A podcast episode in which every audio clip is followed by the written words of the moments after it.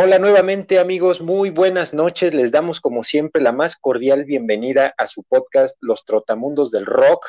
En el momento en que estamos grabando esto es 12 de julio de 2020 y estamos con todo el gusto como siempre aquí con todos ustedes. Yo soy Gerardo Mendoza y nos acompaña como cada noche nuestro gran amigo Israel Ramírez, a quien saludo en este momento. ¿Qué tal amigo? Hola amigo, ¿cómo estás? Hola a todos. Como siempre, cada semana no debemos de faltar a esta cita de los trotamundos del rock, en donde en esta semana les traeremos la tercera y la última parte de este gran tema que en un principio parecía sencillo, pero realmente lo tuvimos que alargar porque realmente no fue nada fácil esta tarea. Como saben, tuvimos que dejar otros discos realmente este, pues, memorables, por así decirlo, eh, para el público en general también, por ejemplo, ahí, y siempre lo he dicho, el Nevermind de Nirvana, seguramente por ahí nos las van a mentar porque es el mejor, considerado uno de los mejores discos de rock, sin embargo, no lo incluimos, pero precisamente es por lo mismo, porque necesitamos darle eh, o le estamos dando oportunidad a otros discos que también son muy, muy, muy buenos y que eh, queremos que lleguen a sus oídos, amigos y este y que le den una oportunidad para por ahí seguramente algunos no lo han escuchado y, aquí se los ponemos debajo en la mesa Sí, correcto. Eh, justamente como bien menciona nuestro amigo Israel, pues es un tema que por lo pronto estamos dando por concluido. Obviamente hay muchísimo material que, bueno, decimos el último episodio, por lo pronto no sabemos qué pasará quizá a futuro, uno nunca sabe, a lo mejor después volvemos a tocar el tema o lo abordamos por otro rumbo, pero queremos por lo pronto darle un corte a este tema porque es, es, es muy enriquecedor, pero también tenemos muchísimos otros temas que quisiéramos ir compartiendo con todos ustedes. Y, y pues bueno, ya eh, antes de, entrar de lleno al programa, quisiéramos hacerles unos anuncios eh, sobre todo, quisiéramos empezar con el tema de la playlist que ya tenemos estrenada como algo nuevo que le estamos adicionando a este podcast. Ustedes la pueden buscar en Spotify con las palabras Los Trotamundos del Rock Playlist y les sale sin mayor problema. les recomendamos y, y, les pedimos que si este podcast es de su agrado, sigan tanto el podcast como la playlist, porque esta playlist se va a ir actualizando cada semana conforme al episodio nuevo. Es decir, ahora que ustedes ya están escuchando este episodio, inmediatamente cuando terminemos de hablar, pueden irse corriendo a la playlist y escuchar las canciones de las que les vamos a hablar y los discos y, consideramos que es algo padre porque les da ya un poco también la oportunidad más accesible con todo esto del streaming para conocer eh, pues un poco más estas bandas. Entonces les sugerimos, eh, sigan la playlist y, y terminando este podcast no se les olvide irse a, ella o descargarla para su jornada del día de mañana o para cuando quieran. En fin, ahí está la playlist y va a estar el enlace en el podcast ahí permanentemente a esta playlist y vamos a ir agregando eh, pues paulatinamente playlist a cada descripción de cada uno de los episodios anteriores. Ahí vamos a ir metiendo el enlace con una playlist que vamos a ir haciendo para ustedes, eh, para que también si desean escuchar eh, estas playlists, pues lo puedan hacer. O sea, va a haber la playlist principal del podcast que va a estar en la descripción general y cada episodio va a tener su propia eh, playlist episodio. Entonces, pues eh, esperamos que y que puedan ahí descubrir algunas cosas que les llamen la atención.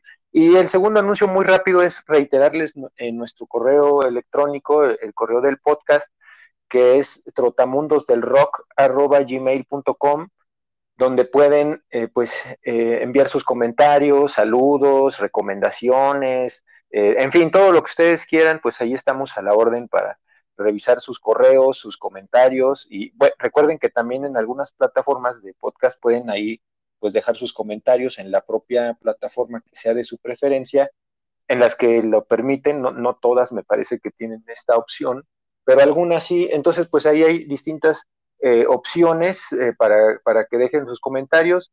Un saludo también a todos los que nos escuchan, que, que nos han dicho que, que, nos han estado siguiendo, pues les agradecemos de corazón todo eh, el tiempo que dedican a este podcast y, y, lo valoramos y esperemos que pues sigamos haciendo muchos programas que sean de su agrado. pues no quisiera como ya a estas alturas decir nombres en específico porque me da miedo que dejar a alguien fuera y pues todos ustedes son importantes para nosotros. Escuchado y a, la materia, le voy a pasar con todo el gusto la palabra a, mi gran amigo Israel para que pues ya empiece a hablarnos del tema y del primer disco que trae para nosotros esta noche. Adelante, amigo, por favor.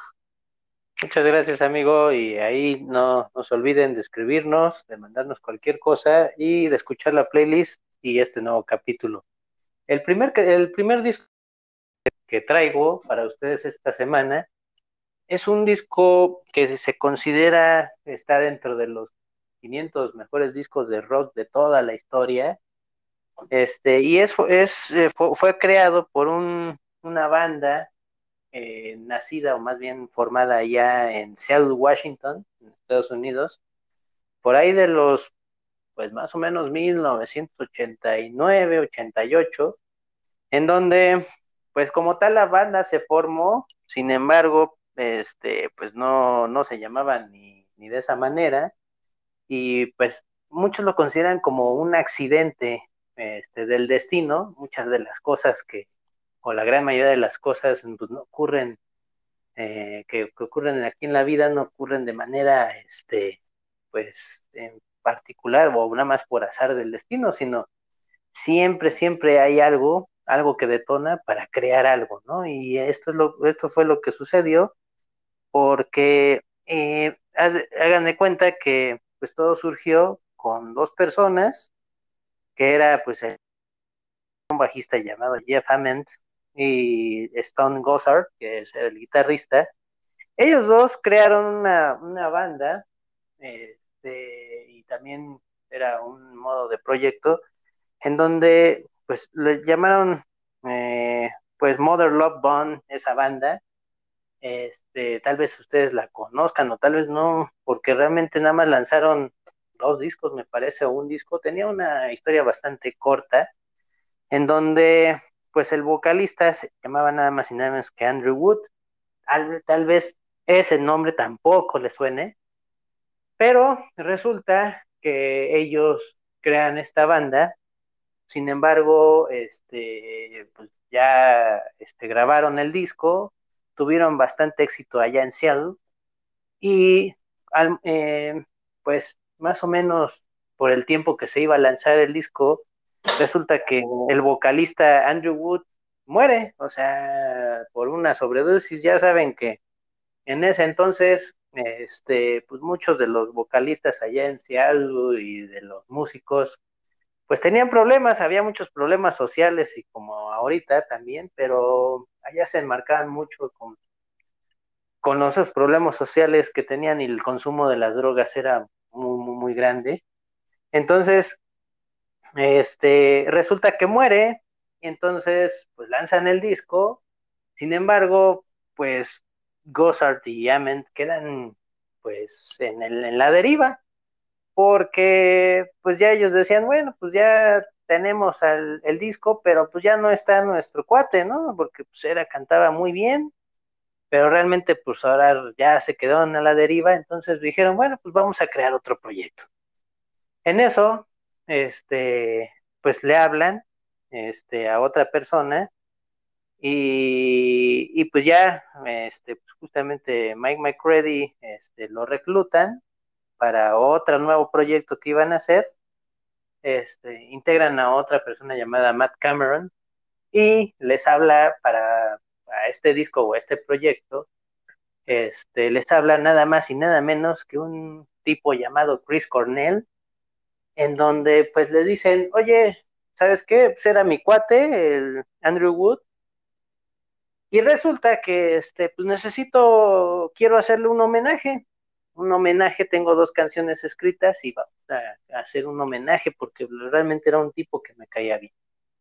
Entonces se juntan, este, hacen un disco que en realidad no hicieron dos, dos canciones, sino era un disco completo, el cual se llama Temple of the Dog. Seguramente por ahí algunos este, ya lo conocerán esta, esta parte, Temple of the Dog o este disco en donde hay una canción muy famosa que se llama Hunger Strike, en donde eh, este, graban este disco con Chris Cornell y ya, termina, pero después de ahí pues dijeron, bueno, pues este fue un proyecto, un homenaje, pero ahora lo que queremos hacer es realmente un proyecto que nos involucre como banda, hacer una, una banda de verdad.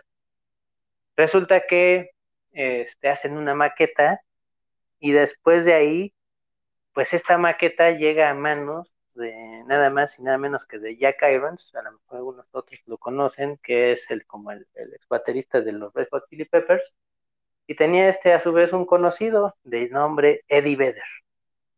Eddie Vedder lo que hace es, le llega la cinta demo, él este, trabajaba en una gasolinera, y este, perdón, ahí, este, trabajaba en una gasolinera, y este, y era también pues, en tiempo surfista. Lo que hizo Eddie Vedder fue este, grabar estas canciones, hizo una demo, se las manda de regreso y, este, y resulta que tanto este Jeff Amen como Stone Gossard, perdón, este, ahí resulta que quedan esas demos o esas tres canciones que les mandé fue Once y la otra fue Alive. Resulta que aquí quedan maravillados y le dijeron a Eddie Vedder, ¿sabes qué? Vente a vivir aquí a Seattle y vamos a empezar a grabar. Resulta que Eddie Vedder y, y el resto del grupo que mencioné, ahora resulta que graban, empiezan a grabar este, estas canciones y resulta que ahí ya como pues, se llama este disco el Ten, Ten de Pearl Jam. Pero Pearl Jam normalmente pues, se llamaba, eh, tenía un nombre muy feo llamado Mookie Blaylock, que este, esto era un, en honor a un basquetbolista que jugaba en ese entonces en los Nets, este, después se pasó a los este, Atlanta Hawks. Sin embargo, este tipo ya después tuvo un hecho desafortunado ahí donde tuvo un accidente automovilístico y mató a una persona. Sin embargo, este, pues este era el nombre inicial de, de, de, Pearl Jam, pero después por derechos de autor, etcétera. Pero sí, eso sí, le pusieron al disco. Este disco es, les digo que es considerado uno de los mejores discos de, pues la historia y este ten pues, se, llamó así justamente en honor a este, a este basquetbolista, el cual pues portaba el número 10 en su camiseta. El disco se compone de, de 11 tracks, el cual inicia con Once, el cual este, pues empieza con, un, con una base, una base entre eh, unos gritos desgarradores tanto de, Eddie Vedder y unas guitarras fuertes este, anunciando el inicio de este disco. Este, este, esta canción como tal es una de las que grabaron inicialmente en los demos con Eddie, Vedder que se dio a conocer. Tanto esta como Alight, que es lo que les mencioné, y formaba parte de una trilogía que este, que se conoce como una historia de, una trágica historia donde pues una madre, este, resulta que este, le confiesa a su hijo que su padre biológico está muerto, que entonces se, se, se, saca de onda el chavo y resulta que este, le confiesa que realmente con la persona o el padrastro que vive en realidad pues no es su padre biológico, sino en realidad era una persona que se parecía mucho a, su padre biológico, entonces por eso estaba con él. Entonces esto crea un shock en el muchacho. Esto este, narra un poco en Once. Después de ahí se va directamente a Even Flow, que es una de las canciones más emblemáticas de los noventas, en donde empieza con un riff de guitarra y después arman una pausa este, para iniciar con la parte vocal de, Eddie Vedder.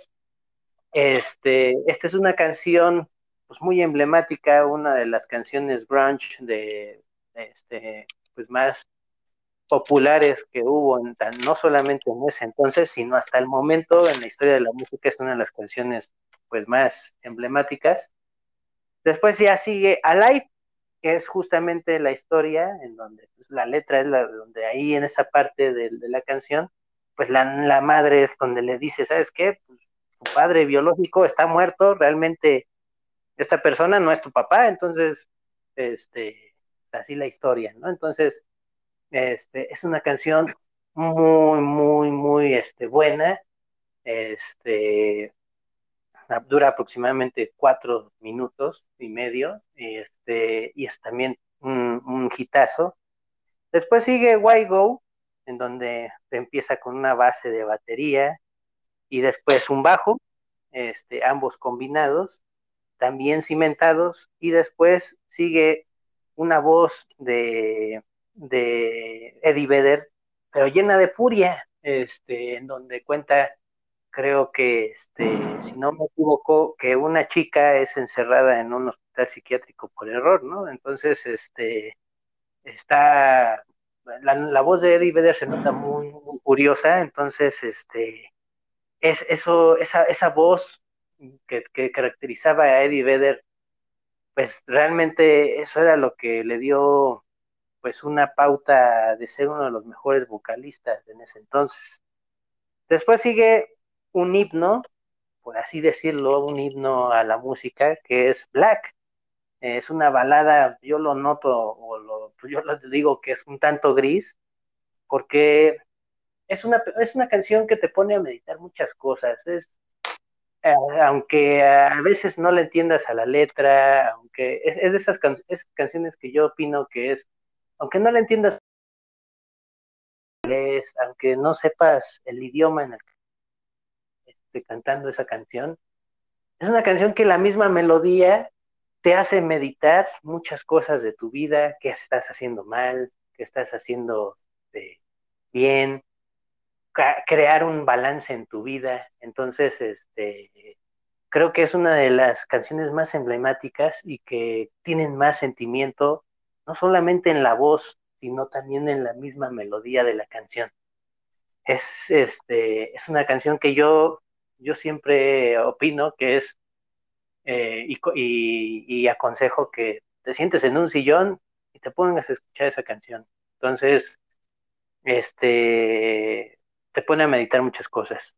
Después de ahí sigue otro himno de los noventas llamada Jeremy, que es una historia un tanto trágica, porque es la historia, cuenta Eddie Vedder, que es la historia de un chico que, se suicidó en la escuela. Ya ves que hay muchos casos en Estados Unidos de violencia en las escuelas, y este es uno de ellos. Simplemente este, es un caso en donde eh, el chico se mata, se da un disparo en frente de sus compañeros de escuela, este, porque sufría bullying en su casa, padres no, no le ponían la atención necesaria. Entonces, este, es una historia triste, sin embargo, la canción es tan emblemática. El video también refleja mucho de, ese, de ese bullying, de esa violencia que sufría, de esos fantasmas y demonios que tienen a veces los niños, los jóvenes, este, y hasta los mismos adultos, ¿no? Este, de combatir con ellos y al final, pues como no saben canalizar toda esa ira, eh, resulta algo trágico, ¿no? Entonces es esta una, una historia trágica, pero que realmente la canción se volvió emblemática. Después de ahí sigue Oceans, que es una canción que me gusta muchísimo, muchísimo, esa canción me gusta. Este comienza con una guitarra y con una voz baja de, Eddie Vedder. Esta canción está dedicada a, todas esas épocas que él recordaba como surfista y lo hacían, dice, dice Eddie Vedder que este, esa canción cada vez que la escucha, pues recuerda las olas cuando él estaba surfeando y cómo se movían. Entonces esa canción es este, eh, muy, muy, muy bonita, a mí me gusta mucho. Este, fuera de todo el esquema de los golpazos que ahorita acabo de mencionar en este disco, esta es una canción que no es tan conocida, sin embargo, para mí es una de mis favoritas.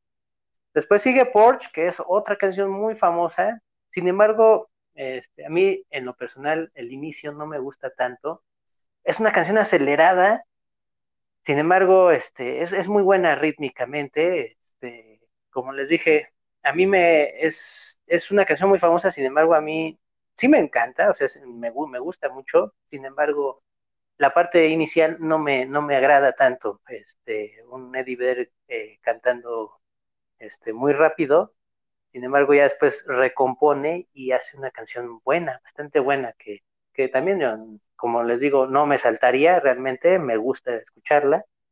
Y después de ahí sigue Garden, que es, eh, empieza con una guitarra limpia, después acelera a un ritmo de balada y este y es otro es otro disco que habla sobre problemas y críticas a la sociedad en ese entonces no este no sé qué, qué canción habrá compuesto habría que componer ahorita para los problemas actuales de esta sociedad no este, siento que ya se maximizaron pero en ese entonces había muchos problemas entonces esto era una crítica después sigue la penúltima canción que es Deep en donde me encanta esta canción, es otra canción que recomiendo mucho este, que la escuchen.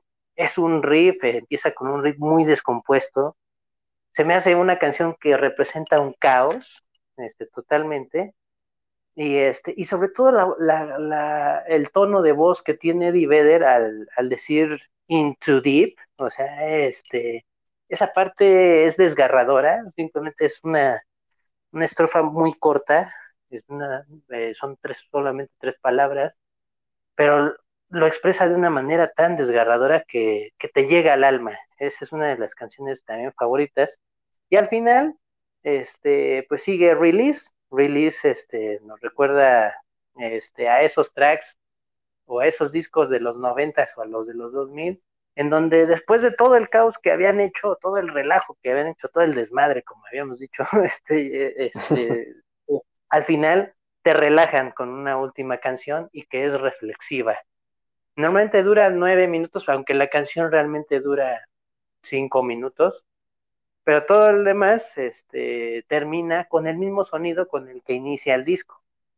Entonces, es una mezcla entre rock y pop este disco, sin embargo, toca temas, las letras tocan muchos temas con problemas sociales, como les dije, asesinatos, eh, drogas, etcétera. Entonces, eh, al final te muestra una sociedad descompuesta, sin embargo, con la música es totalmente lo opuesto. Es una, son melodías que te llegan directamente al alma. Es un disco que te llega directamente a la mente como un hachazo. Cada una de sus canciones representan algo de una descomposición social. Sin embargo, melódicamente es ordenado, estructurado y bastante bueno. Es muy recomendable. Sí, muy bien, amigo. Pues sí, es un excelente disco, coincido totalmente. Em, justamente, pues hiciste una, buena reseña de, los tracks que vienen en, este álbum. Y, pues sí, o sea, justamente es ese año en que, en que salió este disco que fue 1991, digamos que pues los noventas comenzaron con todo en cuanto a, este tipo de, género que fue un poco más ya eh, un rock quizá orientado a lo que se le conoce. Bueno, en general hubo buenos eh, discos en ese año. También, justamente el, el, disco que mencionabas, Nevermind, pues salió también en ese año, Salieron también, por ejemplo, Use Your Illusion 1 y 2 de los Guns N' Roses, eh, incluso Innuendo de Queen, o sea, como que estaba variadito el año y, pues eh, interesante en, cuanto a, discos. Y, pues sí, como bien comentas, por ejemplo, Even Flow, pues es un himno de la banda. Incluso para quienes les gusten los videojuegos, recordarán que había Ah, pues creo que ya tiene unos 15 años más o menos, yo creo, un videojuego que se llamaba Guitar Hero, que pues era como de estar tocando la guitarra ahí en, el Play o en el Xbox. Y una de las, de las canciones que venían era justamente esta, la de Even Flow. Y lo recuerdo porque pues esa llegué a jugarlo con unos primos y, y con mis hermanas y todo, y pues era bastante divertido jugarlo así como en, en bolas, digamos. Y sí, Black es una también de mis canciones favoritas, pues no solo de ese disco, sino de, de Pearl Jam en, general. Es, es, una canción, pues como dices, que te invita a reflexionar con la simple melodía, te, te, transporta, te genera emociones y, pues en vivo, yo, yo tuve oportunidad solo de ver hasta ahora una vez a, a, Pearl Jam en el Foro Sol, y, y, fue un buen espectáculo, la verdad es que sí fue un muy buen concierto desde mi punto de vista, incluso tocaron hasta un cover de Pink Floyd de uno de sus éxitos, de, de Comfort Numb, y, y, pues le salió bastante bien y fue una sorpresa para mí, yo no había visto, digo, no había visto reseñas de que estuvieran tocando eso en, en la gira, pero la verdad que para mí sí fue una sorpresa y fue una sorpresa muy grata. Entonces, pues sí, es un disco que les recomendamos mucho que lo escuchen. Y pues ahora, amigos, pues estamos partiendo de Seattle porque como bien saben, justamente la idea de los trotamundos del rock es dar un viaje por el mundo en cuanto a música. Entonces ahora imagínense que están en el aeropuerto de Seattle, suben a un avión y ese avión los va a llevar a Buenos Aires, Argentina. Y mientras están en el avión, está a punto de despegar, pues escuchan una voz que les dice pónganse cómodos, ahora ya no pueden, ahora les pedimos que apaguen sus aparatos electrónicos y todo esto que por lo regular dicen antes de un vuelo, pues imagínense lo que imagínense que se los está diciendo justamente una voz de, una mujer eh, en Argentina o con acento del español que hablan en, en Argentina y bueno pues este vuelo los lleva directo a Buenos Aires. Y justamente este preámbulo no es al azar, sino que tiene una razón de ser. El disco del que les vamos a hablar a continuación es un disco de Soda Stereo, una banda que surgió justamente en Buenos Aires, y es un disco que se llama Confort y Música para Volar.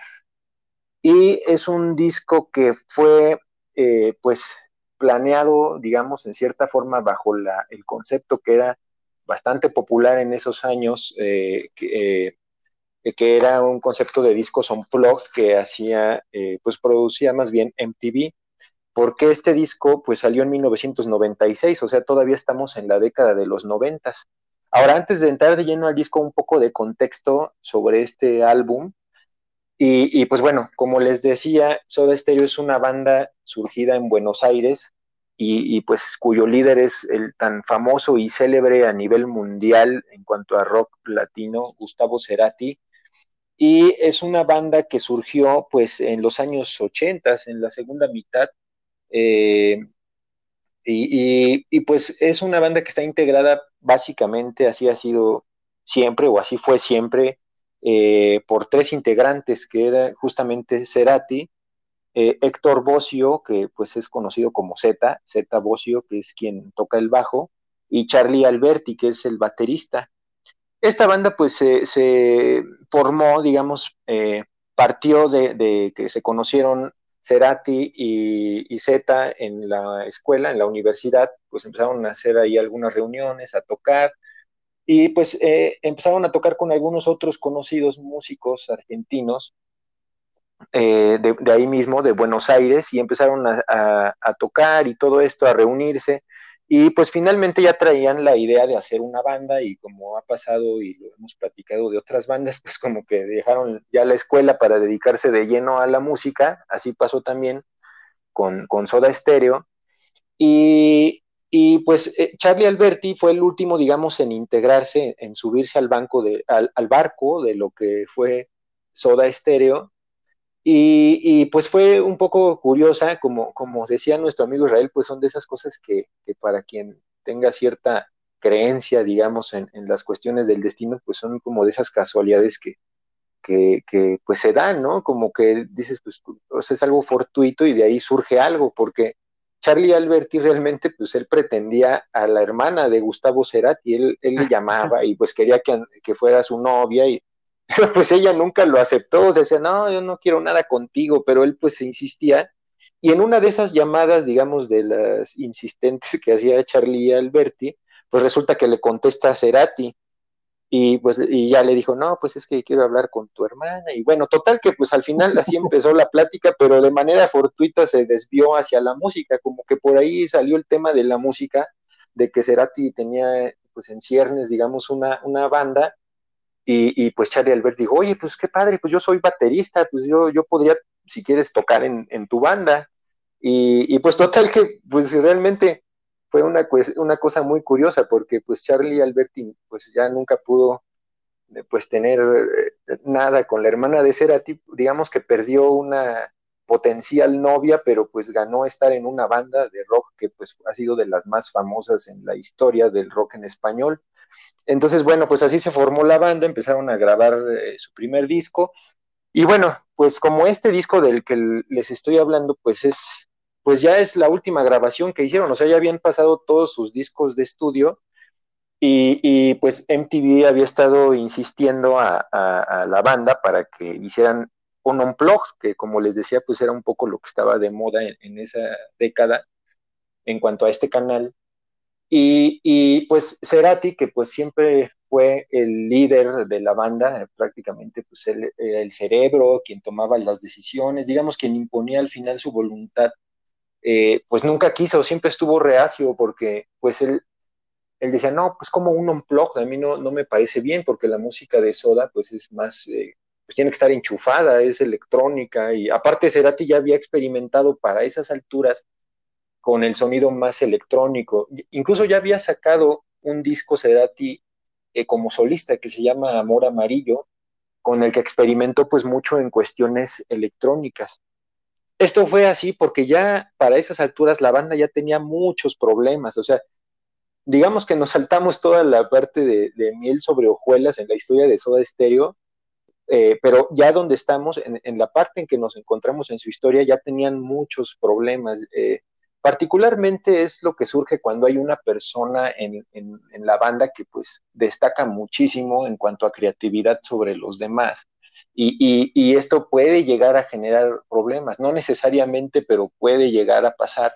Y fue lo que pasó con Soda Stereo. Cerati, yo, yo me lo imagino o lo veo eh, en mi percepción, es como un artista, pues de estos que tienen tanta creatividad. O sea, es un gran, gran artista que está encerrado un poco por, por lo que es una banda, como que en cierta forma siento que lo, él, yo creo que él lo percibía, eh, lo percibía como, como si fuera un, tipo de cárcel, o sea, como que no lo de, la banda en cierta forma a esas alturas, ¿eh? ya, estamos a esas alturas, como que a esas alturas ya la banda no le, no le permitía experimentar todo lo que él quería explorar como artista. Y no es algo, pues, que sea raro, o sea, pasa en muchas bandas y en, todo el mundo, o sea, esto es algo común en, la historia de la música, pues él quería ya explorar su camino como solista y tan, tan es así que pues ya había hecho hasta un disco. Entonces, pues ya la banda estaba en sus últimas, pero pues eh, al final, como un poco de salida, pues aceptaron, bajo ciertas condiciones que por cierto Cerati, pues como les decía, es eh, quien tenía pues mucho la última palabra y ya para el prestigio que tenía a estas alturas, pues ya incluso pues tuvo que aceptar un poco MTV sus condiciones, que eran no hacerlo acústico como se venían manejando esos, esas presentaciones, esos conciertos, sino lo que propuso Cerati fue hacer las, eh, sus canciones, si bien no acústicas, a lo mejor bajarles un poco el ritmo a algunas, estrenar algunos arreglos para otras, eh, rearreglarlas, digamos, meterle otros instrumentos más clásicos como violín y chelos. En fin, el concepto que manejó Cerati eh, para ese disco y que lo aterrizó con la banda, porque al final pues ahí todavía era una, terminaba siendo una al final decisión de banda, pero pues como que con la mano cantante de, la voz cantante de Cerati, pues al final fue un, desde mi punto de vista, un muy buen concepto. Les quedó un disco muy padre, muy bien hecho. Y este disco, como les decía, se estrenó en 1996 y particularmente eh, quien es quizá fan o, ha seguido la, siguió la trayectoria de, de Soda Stereo, quizás sabrá que, este disco después fue relanzado en, en 2007 porque eh, cuando salió originalmente ahí tenían una cuestión en las licencias en, las disqueras y no pudieron eh, incluir todos los temas que tocaron. Entonces, ya después cuando se funcionaron las disqueras que eran Sony y, BMG Ariola, pues ya, eh, esto fue, pues, como les digo, ya en el 2007, pues entonces ya pudieron sacar por primera vez todo el concierto, que fueron los 13 temas que tocaron. Yo particularmente les quisiera hablar de este disco. El, de 1996 trae siete, me parece, de los temas que tocaron, más otros, otros temas que agregaron que quedaron fuera de su producción de esa época, que fue Sueño Estéreo. Eh, pero el, disco en particular que a mí me gusta mucho y que no le adelantaría ninguna es el que salió posteriormente, eh, donde incluye todo el, concierto. Ahora les voy a hacer una mención rápida de algunos tracks, pero me gustaría detenerme solo en algunos en particular que son como los, desde mi punto de vista, más destacables. empieza con un misil en mi placar, y luego viene en La ciudad de la furia. Y este es el primero en el que me voy a detener un poquito porque es un tema que para mí está muy bien hecho. De hecho, en La ciudad de la furia pues es una, una canción que pues venía en, un disco de Soda que se llamaba eh, Doble Vida. Y era una canción eh, pues justamente dedicada a, Buenos Aires, a la ciudad de, Cerati. Y en esta versión es muy especial porque la hicieron más... Eh, tranquila, como justamente como de esa eh, música que puedes escuchar cuando vas justamente en un vuelo a lo mejor y ya está en modo crucero, de que ya vas así tranquilito, ya pasaste como el exabrupto del, del, despegue, digamos, pues ya es una canción como para ese estilo, como para relajarse, eh, escucharla, digamos, con, con, detenimiento. Y en particular en esta canción eh, hace un dueto en la voz Cerati con Andrea Echeverry, que era, es eh, integrante de una banda que se llama Terciopelados, que es una banda colombiana, también de rock ahí eh, medio con mezcla folclórica de, Colombia.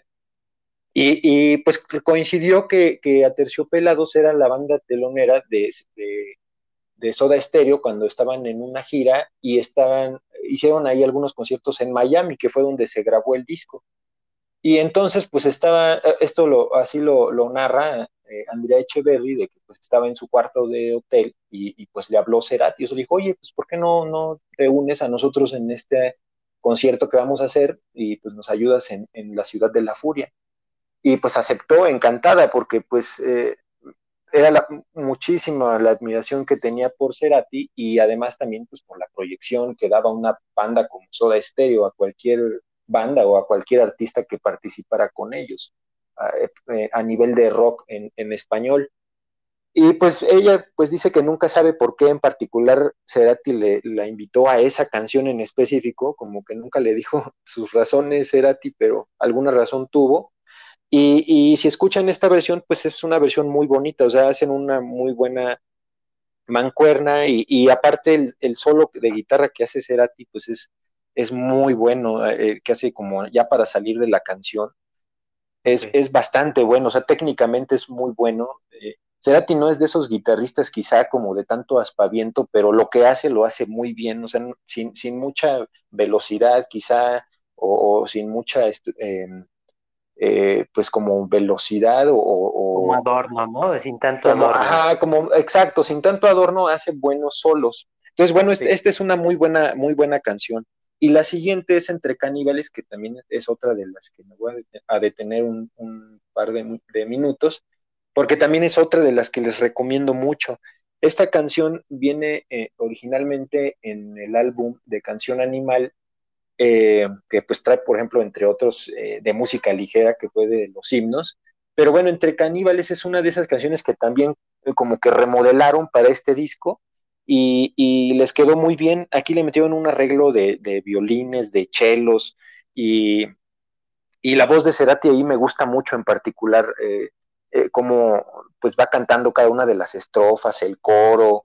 Eh, en fin, es una canción que yo les recomiendo mucho y particularmente porque varía considerablemente en relación con la versión original, pero para bien, yo considero que para bien. Luego viene una canción que se llama Pasos, luego viene Zoom, que también pues es uno de los grandes éxitos de, Soda, eh, luego viene Cuando pasa el temblor, que pues es otro de los grandes éxitos de la banda desde siempre, y luego viene T para tres. Eh, esta canción eh, es muy bonita y es muy personal para Cerati, porque la compuso basado en una escena que él vivió con su mamá y con su papá. O sea, él lo narra como que estaban los tres y, pues era la hora del té, eh, tenían esa costumbre eh, de, tomar el té en las tardes eh, entre los tres.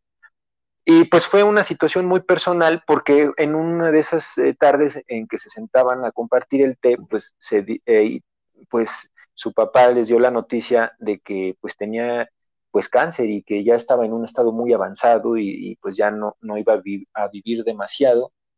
Y entonces pues escribió esta canción que es eh, pues muy tranquila, eh, pues yo siento que es una letra muy personal para Cerati. Y, y aquí también es una versión que les quedó muy padre eh, porque en esta versión en específico Cerati agrega un solo de guitarra que, que toma de otra canción de otro músico argentino que es Luis Alberto Spinetta, de un tema que, se llama Cementerio Club.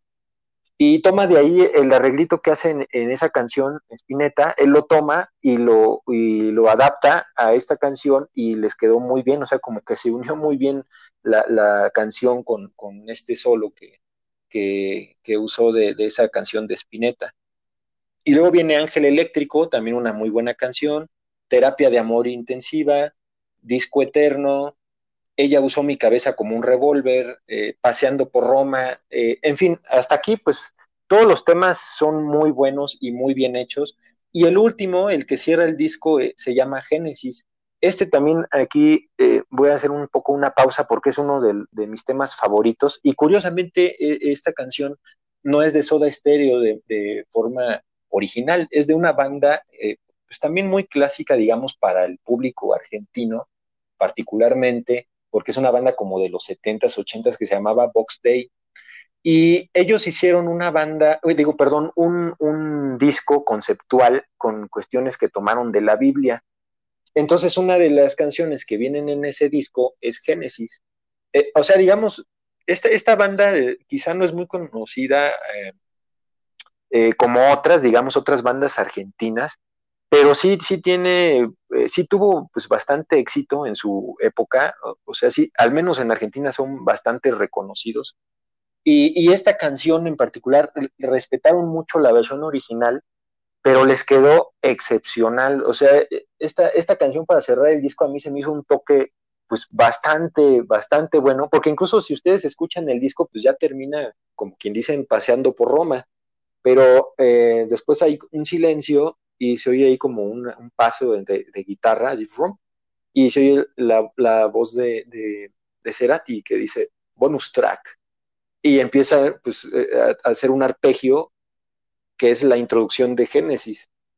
Entonces está, está muy padre, me, gusta mucho cómo metieron esa, esa canción, se las recomiendo mucho, de hecho, pues eh, esta seguramente va a estar en la playlist que les vamos a recomendar, y, pues bueno, el disco es muy bueno, e, es un disco muy bien hecho, vale mucho la, pena. Em, y pues mi recomendación para que lo escuchen, pues sería que lo, se pongan en una situación cómoda también, que lo disfruten, que se pongan ahí al lado un whisky o una copa de vino o algo, eh, luces bajas o no sé, o sea, es un disco que se disfruta muchísimo y, pues bueno, pues es, este disco del que queríamos hablarle y pues bueno, pues adelante amigo, por favor, eh, continúa con, lo que nos tengas preparado a continuación. Y qué buena reseña sobre esta banda eh, internacional eh, de habla hispana, de los cuales pues nos remontamos al capítulo anterior, amigo, en donde hablábamos precisamente de lo que es el rock en tu idioma y toda esta corriente que, llegó en su momento con una calidad enorme. Y entre ellos justamente estaba eh, Soda Stereo, en donde pues, es una banda donde, pues como bien dices, Gustavo Cerati era una persona con un talento enorme, una persona que se maneja eh, a, otro, a otra revolución que la gran mayoría de los compositores o eh, artistas que estaban en ese entonces. Y pues siempre como, como vemos, eh, hay gente que sobresale sobre las demás y él era uno de ellos, ¿no? Entonces, este, creo que también este Unplug de MTV, este, sí también es uno de los mejores que, que he visto, he escuchado. Eh, y normalmente pues mucha gente también pues, habla mucho del Unplugged de Nirvana o de la, de, en este caso de, de Unplugged que son de talla internacional o de artistas normalmente norteamericanos como Alice in Chains, que hizo también su propio Unplugged, este Nirvana como lo mencioné, pero también este, este disco también es sumamente impresionante y muy bueno. Muy buena tu reseña, amigo, que seguramente me vas a dejar de tarea volverlo a escuchar este, y ponerle atención a todo este tipo de canciones que, que, me dijiste. Así es, amigo. Esa es, eso te lo dejo de tarea y se lo dejo a todos los que amablemente nos estén escuchando. claro, amigo, con todo gusto.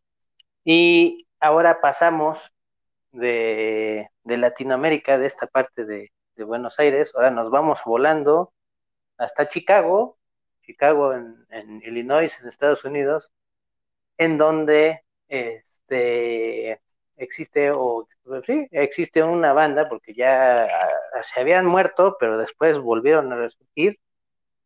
Y esta banda este, surgió por ahí de los años 1988, 89, allá en Chicago, y eh, nada más y nada menos que una persona eh, la, creó llamada eh, Billy Corgan. Billy Corgan es un podría decir, un compositor, un artista, este, músico muy, muy, muy famoso, el cual pues tiene o se jacta mucho de la, gente que lo ha rodeado, pues de que es una persona bastante complicada en, cuestión de, pues de, de trato, este, no es una persona fácil de tratar y más, eh, pues con toda la historia que tienen, y el bagaje que tiene Billy Corgan haciendo también, no solamente produciendo música para los Smashing Pumpkins, que es su, banda core, sino también produciendo para temas de películas, soundtracks como Stigmata en ese entonces, este, no, en el 98, por ahí así.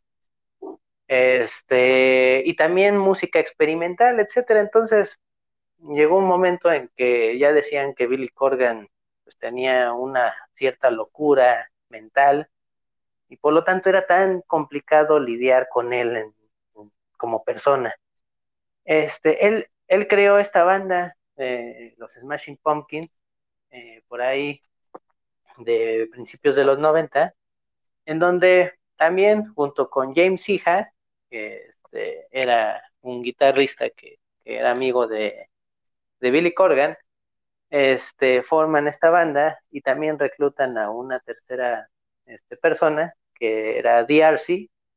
Eh, DRC era bajista, entonces este, dijo, pues, ¿por qué no te unes? Vamos a, hacer un, este, un, proyecto. De ahí, pues forman justamente este, varios, este, pues varias, varias canciones, hacen varias canciones, este, y los Smashing Pumpkins como tal, pues llegan, hacen un primer disco, el cual no fue tan, tan famoso, pero después de ahí lanzan otro bombazo llamado Siam's Dream, el cual pues este pues tiene ahí este varias canciones como Disarmed, que es un bombazo, este una oda a los a las canciones románticas este un poco más oscuronas, porque lógicamente ellos tenían este, influencias de, de New Order, de The Cure, este, tenían un tanto, venían con influencias punk, pero también con influencias un poco góticas. Este, sin embargo, pues en su vestimenta se reflejaba pues, pues la antítesis de lo que era este, pues el comportamiento social o la etiqueta, ¿no? Sino realmente era la rebeldía, era la locura, eras joven, entonces tenías que, que actuar como tal, ¿no? Con toda esa energía que tenías este, de hecho, en Los Simpsons ahí salen los Smashing Pumpkins y es justamente lo que les dice Homero, ¿no? O sea, cuando están tocando Zero, los presentan y dijo, ustedes pues justamente hacen lo que, o mandan el mensaje precisamente a mis hijos de un futuro que yo no les puedo dar, ¿no? A mis hijos. Entonces, entonces, este, pues realmente lo que le, le, decía el mensaje era, pues, sabes que la vida es sombría, entonces pues ese es el mensaje que le das a mis hijos, ¿no? Entonces, este, ese es un pasaje que también salieron ahí en Los Simpsons, los Smashing Pumpkins, y después hacen Melancholy, que ese es se lo, les invito a, dar uno de los pasajes en el primer capítulo que tenemos de aquí de los Trotamundos del Rock. Hablamos precisamente de, este disco, Melancholy and Infinite Sadness, que es un disco completo, muy, muy, muy bonito. Este, es un disco que me marcó.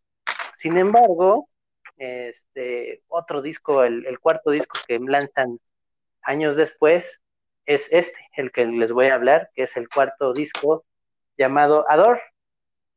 Ador es un disco conceptual, por así decirlo, que llega por ahí del año de 1998, mediados de, ese año, en el cual este, pues recibió muchas críticas de todo tipo.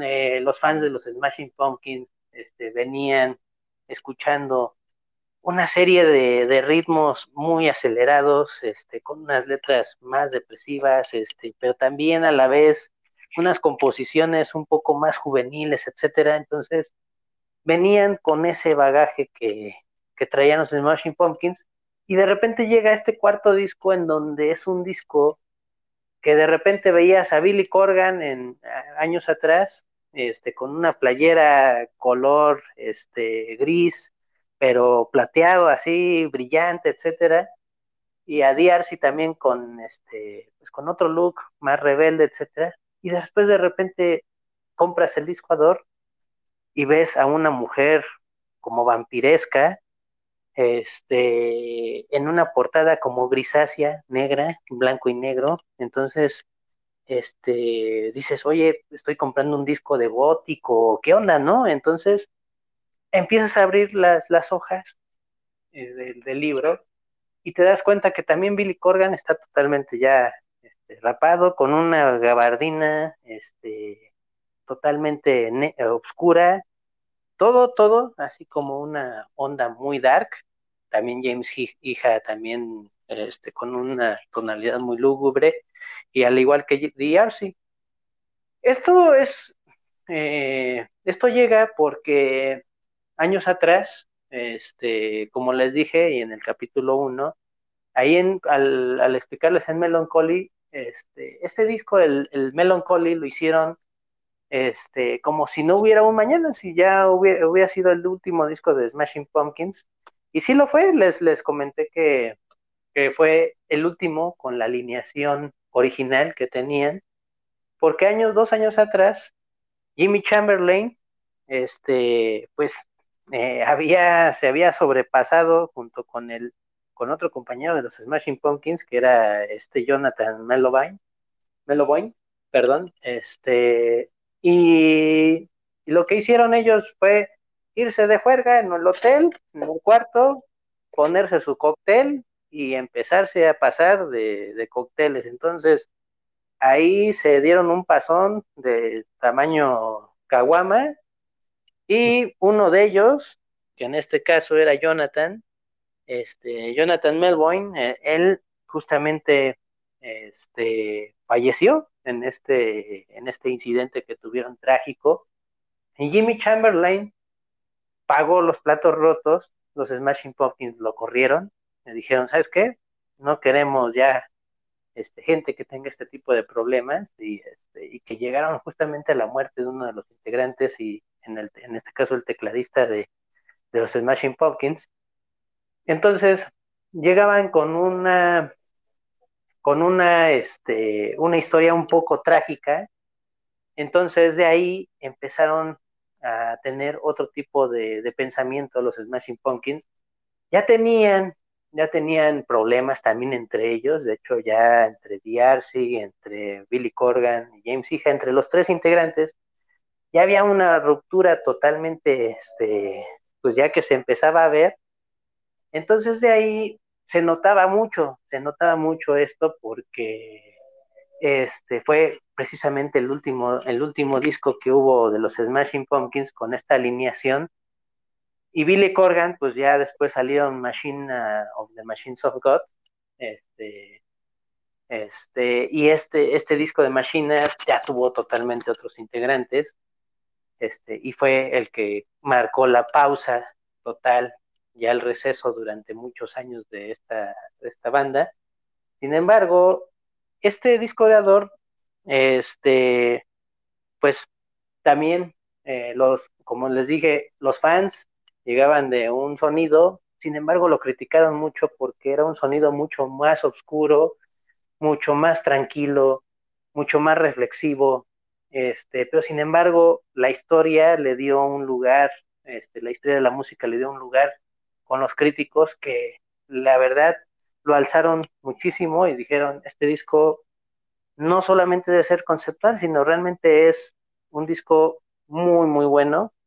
Este, después sacaron, este, a pesar de que eh, solamente vendió en Estados Unidos un millón cien mil copias, eso era un fracaso, tanto en, pues en, ventas, porque los Smashing Pumpkins habían vendido con Melancholy, con James Dream, habían vendido tres veces más de lo que este disco vendió.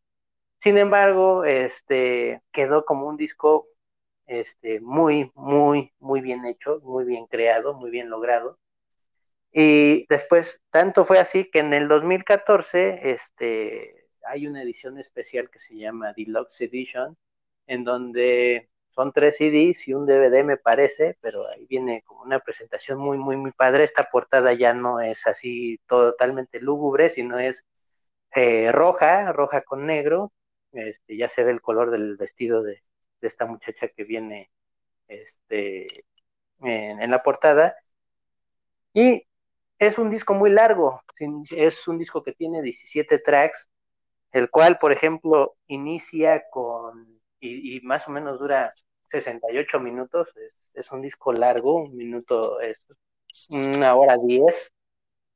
Empieza con Tu Sheila, el cual empieza con unos arpegios muy tranquilos. Es una canción que te imaginas este, estar en una, pues yo me imagino estar en un parque a lo mejor, este, con un sonido este, nocturno, este, estar escuchando esta canción en la noche, este, con luciérnagas a lo mejor a mi alrededor, etcétera. Me he imaginado así de ese tipo de cosas.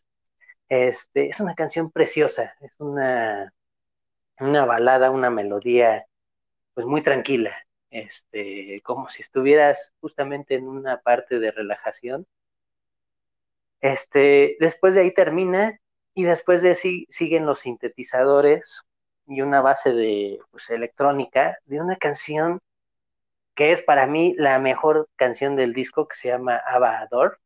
Abador es eh, para mí uno de los himnos de finales de los años noventas, el cual este, me recuerda mucho, me remonta mucho cuando salió este disco a mis años de preparatoria, en donde esta canción la pasaban en MTV el video y, veía, veía este, el, el, video en donde veías a Billy Corgan pasear por todo un set, parecía un set de, filmación, de película, en donde él te estaba justamente narrando o cantando la canción y este y pasaban muchísimas escenas, muchos elementos que me llamaban mucho la atención. Esta canción es obscura, esta canción es, este, literalmente es, eh, me sumerge a muchas cosas, este, realmente es una canción que canto a todo volumen porque realmente es una canción que vale mucho la pena, este, la composición que tiene, este, es muy profunda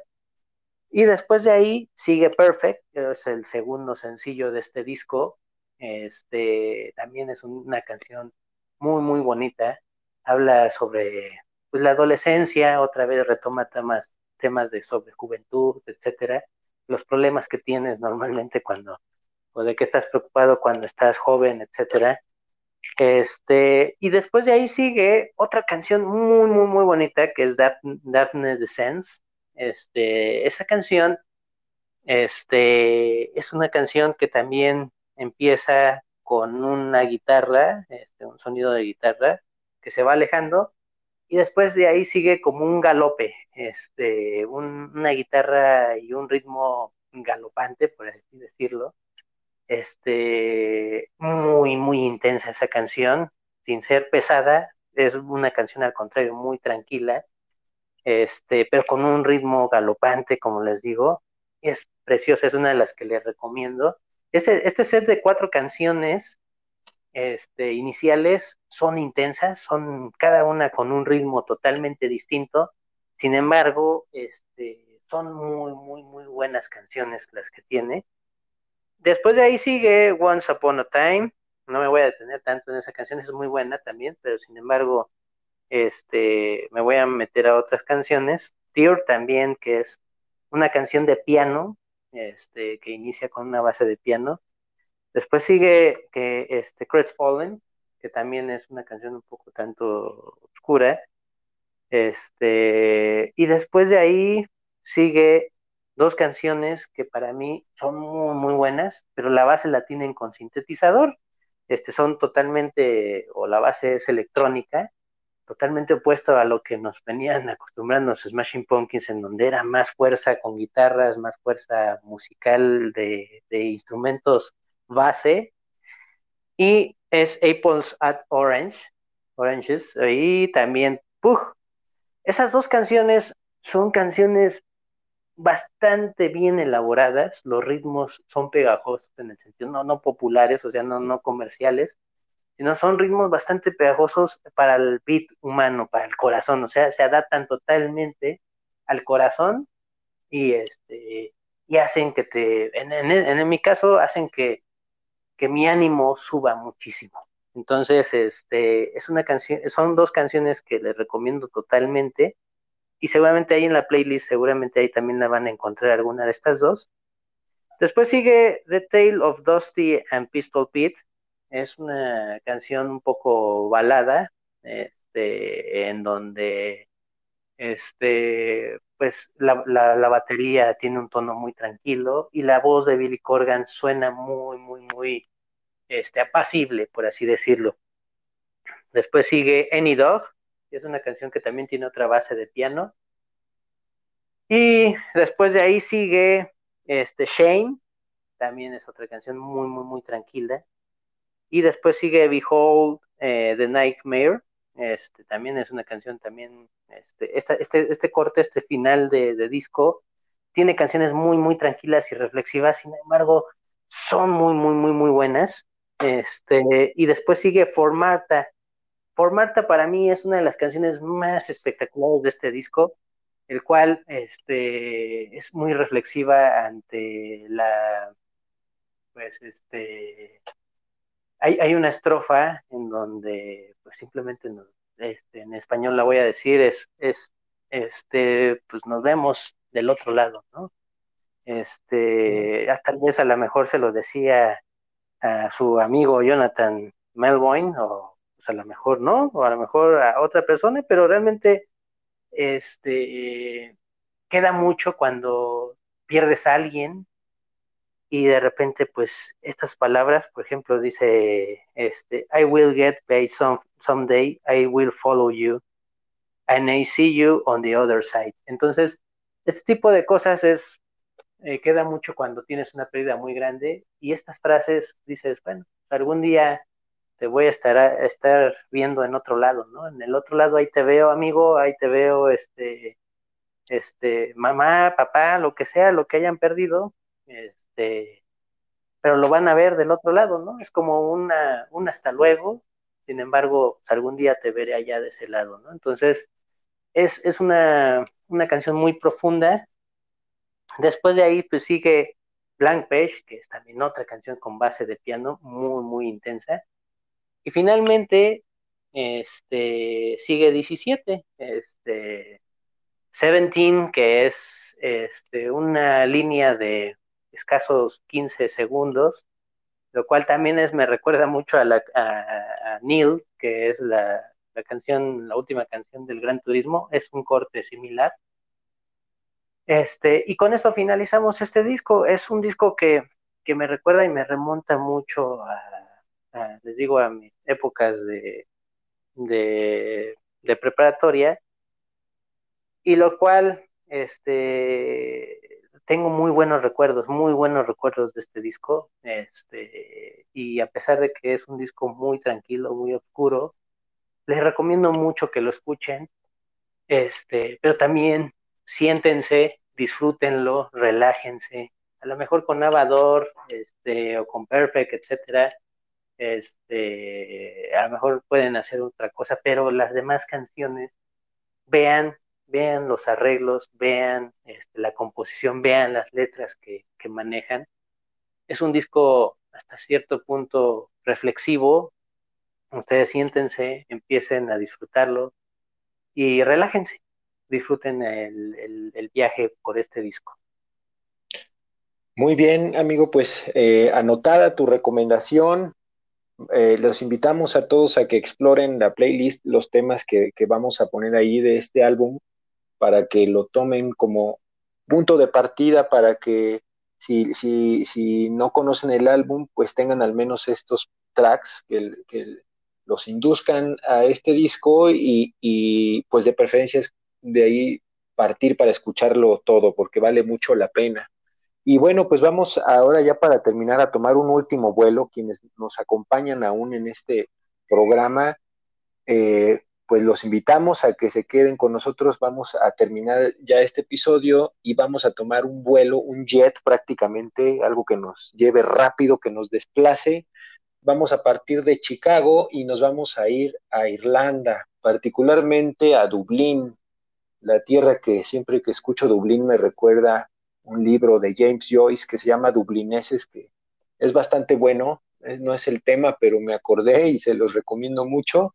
Pero ya que estamos en Dublín, ahora vamos a hablar de una banda que se formó justamente en Dublín, que es YouTube, que es una de las bandas pues, eh, pues más eh, conocidas, digamos, a nivel mundial por las grandes giras que han hecho, toda su historia musical, es una banda que se formó eh, pues en los setentas, prácticamente en la segunda mitad, y que bueno, pues está integrada o ha sido siempre su alineación por cuatro eh, personas que son Bono, el, vocalista, eh, pues cuyo nombre real, por cierto, es Paul Hewson, pero pues bueno, es Bono su apodo desde siempre, desde antes de que existiera la banda incluso. Y luego está David Evans, que también es mejor conocido como The Edge, y está Adam Clayton que toca el bajo y Larry Mullen que toca la batería. The por cierto, no lo mencioné, pues él es el guitarrista de la banda. Y pues bueno, el disco en particular del que les voy a hablar un poco es eh, pues un disco ya digamos de unas, mm, pues no sé si de, según, no, yo creo que ya más bien es como una tercera etapa en la banda, ya es una etapa pues muy madura para la banda, donde pues ya los integrantes ya tenían pues más de 40 años más o menos. Eh, recordemos, eh, para poner un poco en contexto, este álbum se llama How to Dismantle an Atomic Bomb y es un álbum de 2004 y es el onceavo disco de la banda. Aquí nada más muy brevemente, así un repaso muy, muy, muy breve. Eh, les decía que es la cuarta etapa porque desde mi punto de vista YouTube tiene una primera etapa muy sólida en cuanto a, música, en cuanto al estilo que querían proyectar, donde sacaron discos como Boy, War, eh, de Joshua Tree, que pues es el, como el, disco, pues si no mal recuerdo, creo que es el más vendido de la banda, y, pues que tienen temas pues muy significativos, como Sunday, Sunday Bloody Sunday, New Year's Day, o sea, temas muy, muy buenos eh, desde mi punto de vista. Y, después entraron a una fase, eh, como regularmente pasa en las bandas que tienen una trayectoria muy larga, pues una fase un poco más experimental de explorar otro tipo de sonidos, y entraron a, una fase donde sacaron, por ejemplo, discos como Achtung Baby, eh, Surupa, eh, Pop, que son discos donde hicieron un giro quizá a una música mucho más pop y, hasta disco, un poco de disco, como lo mencionábamos un poco en, un episodio. Eh, esta es como su, su etapa, pues como de pop disco. Y no te olvides de los pectorales, los pectorales de Bono. sí, que de hecho justo lo iba a mencionar porque justamente ya que mencionaste hace rato el tema de los Simpson también eso eso eso también me abre la puerta porque quería justamente comentar que en, eh, pues YouTube es de esas bandas que salen en Los Simpson y hay un episodio donde justamente está con su traje con este de pectorales que bien mencionas porque están en, una gira. Es un episodio donde Homero pues está haciendo campaña para ser el director de, del servicio de, recolección de limpia. Bueno, es un dato ahí muy general. Quien, quien vea Los Simpson ubicará perfecto ese episodio. Pero bueno, está curioso porque están en un escenario, está YouTube tocando una de, de sus canciones más conocidas que es In the Name of Love. Eh, y pues entra Homero ahí, lo empieza a salir al escenario y luego sale cómo se lo llevan y le empiezan a golpear ahí atrás del escenario. En fin, es una escena muy, muy graciosa. Eh, les digo, quien sea fan de Los Simpsons la recordará y, de todas formas, pues solo es un dato ahí. Eh, porque sí, pues es una banda que hasta sale en Los Simpson, entonces imagínense, ¿no? La trayectoria que tiene. y después se van al bar de Moe a tomar unas cervezas y todo. Pero pues regresando al tema de la banda eh, y los pectorales, la camisa de pectorales de Bono, pues salieron ya después de esa etapa, digamos, más experimental y quisieron retomar un poco el sonido. Eh, quizá no tanto ya regresar a, al sonido que tenían originalmente, pero sí regresar a un rock, digamos, un poco más comercial en el sentido de un rock pop quizá. O sea, como que volvieron un poco a un, a un sonido un poco más, eh, pues rock pop realmente, que, que, por ejemplo fue un, un, un, sonido muy característico de un disco que se llama All That You Can Leave Behind, que tiene eh, pues temas muy famosos de la banda como Beautiful Day, Elevation, eh, Walk On. Y bueno, después de este disco pues hicieron este que es justo del que les estamos hablando, que es How to Dismantle an Atomic Bomb, cómo desmantelar una bomba atómica. Y, pues eh, fue como su idea de hacer un disco un poco más, eh, retomar lo que venían haciendo en el disco pasado, pero hacerlo todavía un poquito, quizá más, más, eh, más duro, digamos, ¿no? Pero obviamente dentro de su estilo. Es un duro, digamos, relativo, porque pues obviamente no, no, no, no es un disco pesado, pero para su sonido que venían manejando, pues es como regresar un poco a sonidos más, más fuertes, digamos. Y, bueno, pues este disco en, en particular, eh, igual como le, estamos eh, haciendo, les voy a mencionar los tracks, me voy a, detener solo en algunos. Eh, por ejemplo, el primero, el que abre el, que abre el, el, disco, se llama Vértigo, Vértigo, bueno, Vértigo, pues en inglés es prácticamente igual, Vértigo, y es un disco que, eh, perdón, es una canción que funciona desde mi punto de vista muy bien para abrir el, álbum. Y, empieza con un rasgueo, un riff ahí de, de, The Edge y un conteo de Bono que justamente está en español, eh, pero lo hace pues medio raro, o sea, dice unos, dos, tres, catorce y arranca el riff de, de The Edge. Y este riff, pues lo sacó él, uh, sí estaba experimentando con su guitarra y, y, un amplificador que por ahí tenía y pues estaba sacando riffs, experimentando con su guitarra, pues se le ocurrió este riff, el que inicia la canción, se lo presentó a Bono y dijo, oye, pues está muy bueno, ¿no? Pues con este riff hasta me dan ganas de hacer un disco completo, porque ya tenían ahí como una pausa medio grande en relación con su disco previo y pues como que les despertó nuevamente el, ánimo de meterse al estudio y, pues bueno, abre este disco. Y bueno, incluso le han preguntado a, Bono, oye, pues, ¿y qué? ¿Por qué está el conteo así en español? Y, y, bueno, pues resulta que la canción pues tenía una letra también en español, o sea, Bono se metió a escribir ahí un poco en español, pero al final pues obviamente se transformó a una letra ya definitiva en inglés, pero algunas partecitas quedaron ahí remanentes de en español, cuando hay una parte que dice, ¿dónde estás? Eh, o, sea, hay ahí algunas eh, partecitas que quedaron en español y el conteo, pues ahí se quedó también. Y, y pero pues, dicen, pero pues, está raro, ¿no? O sea, uno, dos, tres, catorce. Dices, bueno, pues yo creo que eso fue efecto del alcohol. y pues yo creo que sí, porque pues hasta en español está mal dicho. o sea, no, no, no, está bien dicha el uno, dos, tres, cuatro.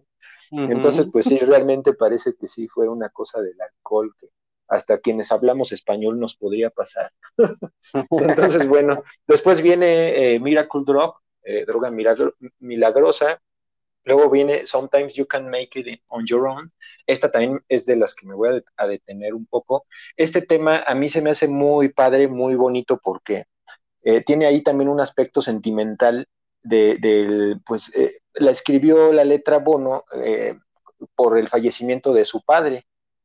Eh, la historia ahí que tiene con su padre es, eh, pues algo complicada de acuerdo a lo que él ha platicado, o sea, no tuvieron una relación tan cercana, eh, pero pues de todas formas al final pues era su padre y, obviamente pues resintió su muerte, le escribió esta canción y está muy bonita la letra, si ustedes le ponen atención, pues tiene partes muy bonitas, o sea, en una parte le dice algo así como, mm, o sea, la idea es no puedes, no, no necesitas tú hacerlo todo o, mostrarte tan fuerte, porque pues su padre era de un carácter fuerte y, todo, y, y pues dicen, no, pues ahora déjame a mí tomar algunos de los golpes por ti, o sea, como déjame ayudarte, ¿no?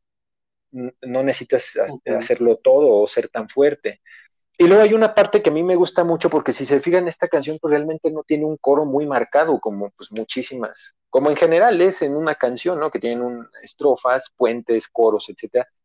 Pero tiene ahí un, un puente eh, como eh, a, media canción muy bonito a mí me gusta mucho, y dijo, si ustedes ya la escuchan con el contexto de, por qué escribió esta letra Bono, eh, eh, o sea, un poco el contexto de, de, por qué está cantando esto, yo, al menos a mí, cuando escucho estas líneas que ahorita les voy a decir, sí me genera pues una emoción muy, muy padre, o sea, pues como muy profunda, o sea, sí me, sí me genera un poco ahí sentimientos, eh, porque es una parte donde empieza a subir el tono, Bono, y, y, pues empieza a cantar pues algo así como You're the reason I sing, o sea, tú eres la razón por la que canto, You're the reason why opera is in me, tú eres la, razón por, por la cual la ópera está en mí, porque pues su papá pues cuenta bueno que le, gustaba mucho escuchar ópera y ponía discos de tenores y bueno, de ópera en general, donde pues como sabemos hay tenores, eh, barítonos, eh, sopranos, etcétera.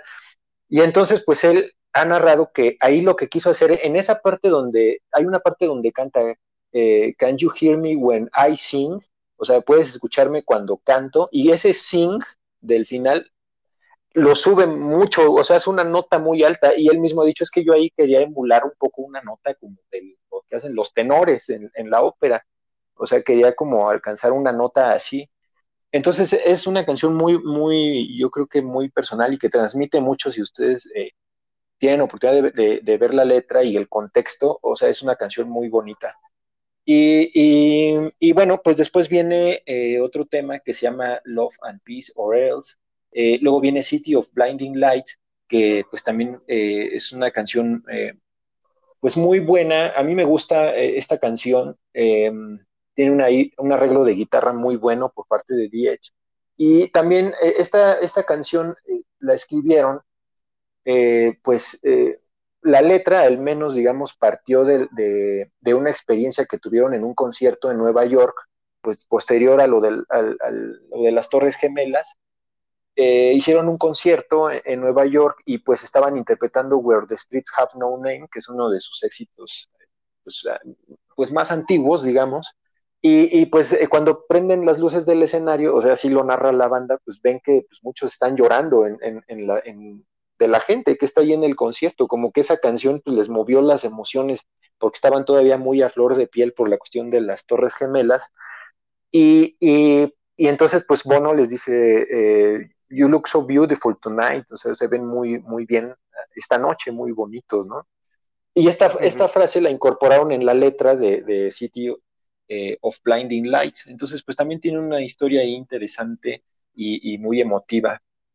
Y luego viene All Because of You, eh, ah, luego eh, el siguiente track es A Man and a Woman, luego viene otro track que es Crumbs from Your Table, que pues es una, cosa ahí como, recordemos que Bono para estas etapas pues estaba muy en, su faceta como pues ya ha sido prácticamente siempre, de activista también un poco a favor de la paz y todo, eh, que bueno, incluso pues regresando a los Simpsons, pues eso hasta le hacen parodia ahí en el episodio, porque pues está Homero y dice, no, pues cómo nos interrumpes. No, espérense, lo que va a decir es importante, dice Bono, va a hablar de la basura, eh, de la recolección. Y entonces los, el resto de la banda dice, no, ya va a comenzar. Vámonos al bar de Moe. Bueno, entonces, el caso es que, pues, como esto sirve un poco para decirles que, pues, Bono eh, ha estado en, en, esa faceta como de activista, de ver por los países más pobres, etcétera. Y, esta letra pues, eh, de esa canción, pues justo es, como un poco orientada a eso, de, que pues nada más los países pobres reciben las migajas de, la mesa de los ricos, por decirlo de alguna forma. Luego viene ya los últimos tres tracks son One Step, One Step Closer, que, ahí también hay una anécdota que, tuvo Bono con Noel Gallagher. Eh, pues ya hablamos de Oasis y, del gran Noel Gallagher. Eh, eh, porque estaban en una charla justamente hablando de su papá, de, Bono, y, entonces le pregunta Bono a, Noel, o sea, eh, ¿crees que mi papá crea en, Dios? o sea, cuando estaba cerca de, morir. Y pues Noel Gallagher le dice, bueno, pues ya está one step closer to knowing, o sea, ya está un, paso más cerca de, saberlo.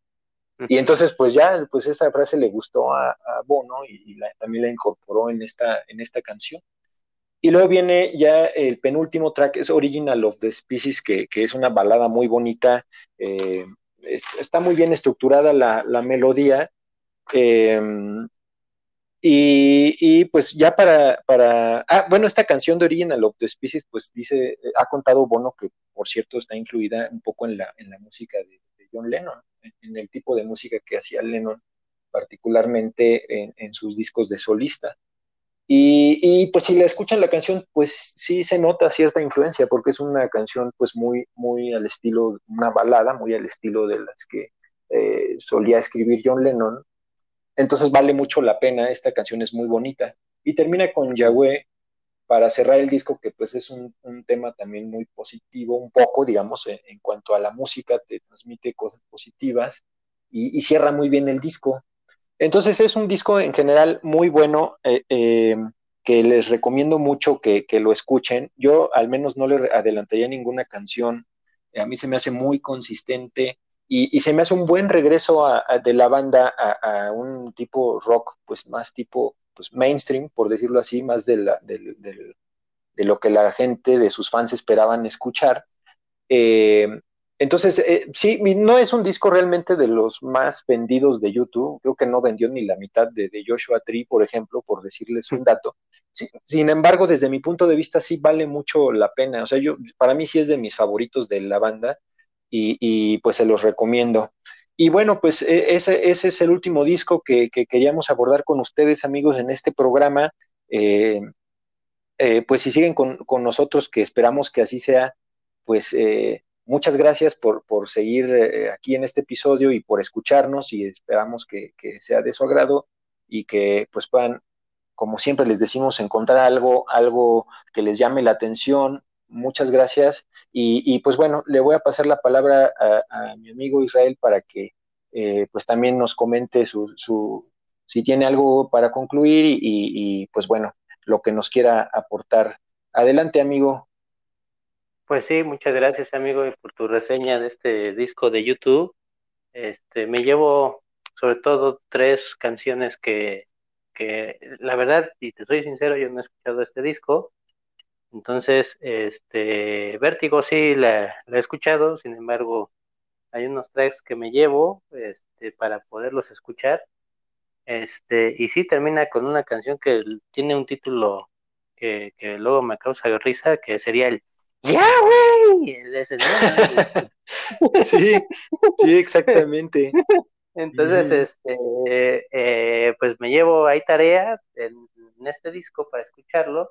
Y sí, efectivamente hemos mencionado algunos discos que no han sido los más vendidos de las bandas, sin embargo, vale la pena escucharlos. Sentimos que, que, este, que realmente están bien hechos. Y pues simplemente para finalizar, pues ahí este, les, les, les, vuelvo a repetir pues el correo electrónico que tenemos, que es el de gmail.com. Otra vez se lo vuelvo a repetir, gmail.com, en donde nos pueden escribir lo que quieran, este, reseñas que quieran que digamos, títulos, este, temas nuevos para poder incorporarlos a estos programas. Este, y les agradecemos una vez más este, tenernos que aguantar un poco más eh, del tiempo, pero este, aquí tenemos con la mejor este, pues opinión y mejor este, voluntad que tenemos nosotros para, para poder este, decirles algunos de estos discos que vale la pena que les den la oportunidad y que los hayan escuchado, si es que no los han este, este oído.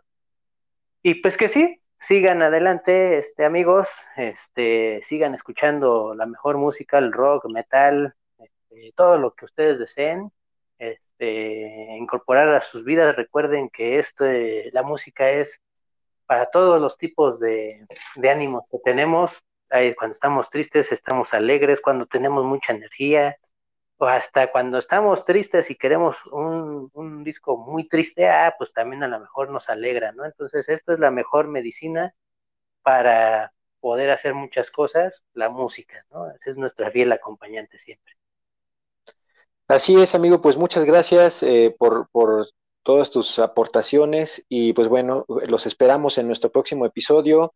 Recuerden seguir este podcast si es, si es de su agrado y también la playlist eh, oficial, digamos, para, para este podcast que hemos creado para todos ustedes y que ya pueden escuchar ahora mismo, ahora que terminen y que esto se acabe. Pueden pasarse a la playlist, se los recomendamos mucho y los esperamos en la próxima.